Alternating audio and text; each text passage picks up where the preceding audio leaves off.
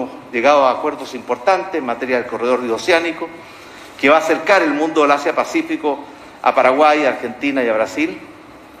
También en la invitación a que Paraguay sea parte y socio fundador del proyecto Humboldt, que es unir por un cable submarino óptico nuestro continente con el mundo del Asia-Pacífico. Hemos avanzado en este acuerdo de complementación económica que esperamos, presidente, poder firmar en Chile con su presencia y que evolucione hacia un acuerdo de libre comercio. Hemos también conversado en cómo unir fuerzas frente a los grandes desafíos que enfrentamos hoy día, como lo hicimos en los tiempos en que los incendios arrasaban el chaco de este país, y como lo estamos haciendo para combatir la pandemia, como seguiremos haciéndolo para combatir el cambio climático, y quiero anunciar hoy día que hemos acordado un aporte de 100.000 vacunas adicionales para que poder acelerar el proceso de vacunación